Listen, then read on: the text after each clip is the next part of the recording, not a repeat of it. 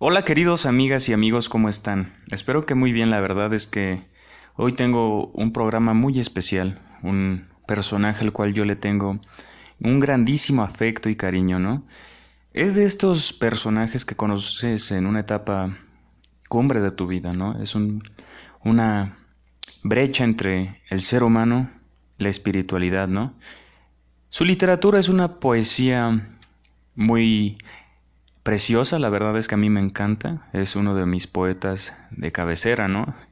Creo que cuando yo tengo, no me acuerdo quién lo decía, ah, me parecía que Nietzsche, ¿no? Y muchos autores, Schopenhauer decía que, ah, Hermann Hesse, para ser puntuales, quiero citar lo que él decía que hay ciertos tipos de, de maneras de acariciar y transmutar un problema del corazón, ¿no? Del alma. Uno puede ser caminar y vagar, perderte, conocer las calles, armonizarte con el sol, con la vida, con el cielo. Otro sería contemplar el cielo, la creación, la naturaleza. Tres sería la poesía, ¿no? Y es aquí eh, la manera en que entiendo cómo puede funcionar porque es una conexión muy bella con el espíritu y es una manera de apaciguar ese bronco pecho que tenemos por por corazón, ¿no? Es muy bonito encontrar palabras que, que sean medicina para el alma, ¿no? Y creo que Rabindranath Tagore llegó a mi vida en un momento determinado, ¿no? Creo que parte de todo lo que yo intento hacer en este programa es compartir esta esencia tan bonita, tan plena. Vamos a indagar en su biografía para conocerlo un poquito mejor, pero no sin antes mandarte un gran abrazo y esperar que, que te guste este programa. Y si te si en verdad te pareció interesante, se lo compartas a un amigo tuyo, ¿vale? Se llama Rabindranath Thakur. Nació en Calcuta en 1861. Es una parte de la India, ¿no? Es un escritor. Es el más prestigioso escritor de la India de comienzos del siglo XX, de origen noble, o sea, de que él nació en una familia caudalada, ¿no? No padecía mm, necesidades sufridas, ¿no? Entonces él, nació modestamente acaudalado, ¿no? Era el último de 14 hijos de su, de su familia, una familia consagrada a la revolución espiritual de Bengala, y se educó junto a su padre en el retiro que éste tenía de Shatin Ketan. En 1878 fue enviado a Gran Bretaña, donde estudió literatura y música. Él era un poeta, era músico, era pintor. De hecho, eh, espero poder mostrarles, mm, o vayan ustedes a buscar el himno nacional de la India, fue escrito por él. Él escribió más de 500 canciones, pintó muchísimo y escribió también muchísimo. Es una obra imperdible. Evocó este viaje en Cartas de un viajero en 1881. Ya tiene un ratito, ¿no?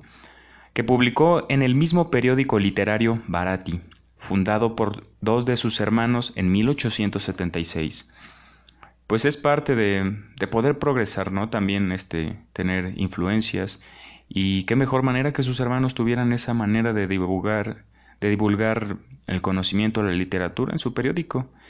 De la misma época son los dramas musicales El genio de Valmiki de 1882 y Los Cantos del Crepúsculo de 1882 también. Y la novela histórica La Feria de la Reina recién casada en 1883.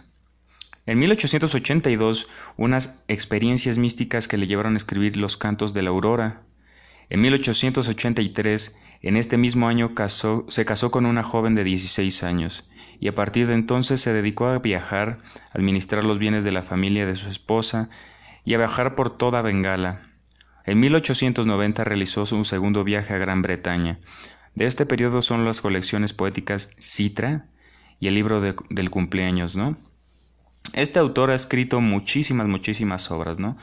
En 1901 fundó la escuela Shatinken, Hogar de la Paz, en la que se estructuró un sistema pedagógico que defendía la libertad intelectual del ser humano. Recordemos que la pedagogía es el arte de la enseñanza, ¿no? Eh, se toman temas cognitivos, mentales, temas en las que el ser humano se relaciona con el conocimiento, ¿no? ¿Cómo lo absorbe? qué mejor manera hay de aprender, ¿no? En 1904 publicó un ensayo político, El Movimiento Nacional, en el que se pronuncia a favor de la independencia de su país. En 1910 apareció La ofrenda lírica, una de sus obras más conocidas. Este poeta era melódico, era, era lírico, era suave, era terso, era, era un reflexivo muy profundo y creo que a todos nos puede encantar. Creo que es de las plumas más elogiadas y más alegres en la vida que puede haber existido, ¿no? No sé cómo llegaba a tales conclusiones. La verdad es que sus mensajes son profundísimos, llenos de muchas ideas nuevas, innovadoras, llenos de, de críticas incluso. Recibió numerosas invitaciones para pronunciar conferencias en Europa, Estados Unidos y algunos países asiáticos, labor que le sirvió para acrecentar su prestigio durante la Primera Guerra Mundial y al agudizarse la agitación en la India tuvo que definir su postura política, y adoptó la postura pacifista exenta de nacionalismo. Recordemos que el nacionalismo es el amor a la patria, pero a veces ese amor, esa distinción lleva a volverse locos a las personas, ¿no? Lleva a la dictadura. En sus últimos años se dedicó casi por completo a la administración de su centro de estudios, que a fines de 1921 se convirtió en Universidad Internacional con el nombre de Visva Bharati y fue decretado por la Universidad Estatal en 1951. De su, extensa, de su extensa producción literaria cabe citar, además de Los Cacha y Devyani, El cartero del rey, gran novela, Ciclo de la primavera, La máquina, las novelas de Gora, La casa y el mundo, Los poemarios de la luna nueva, El jardinero, wow, yo he tenido la oportunidad de leer algunas partes de, ciertas obras, ¿no? Porque es bastante extensa. Él dedicó su tiempo entero a, plasmar esa lucidez que en corazón tenía y El jardinero es una obra bellísima, bellísima, bellísima. Em, no sé si ustedes hayan dedicado un poema, pero este es un jardinero común y corriente que le pide que le encomiende una tarea más difícil a, una princesa, ¿no?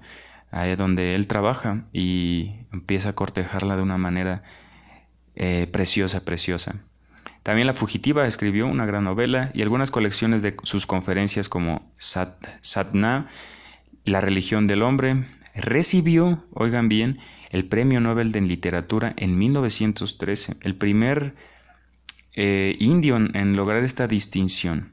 Era una gran persona, bueno, pero nosotros no nos tiene aquí las cosas que, que él que él hacía como persona, sino su literatura y su obra. Creo que es un, un autor que en un momento determinado de tu vida va a cobrar mayor relevancia.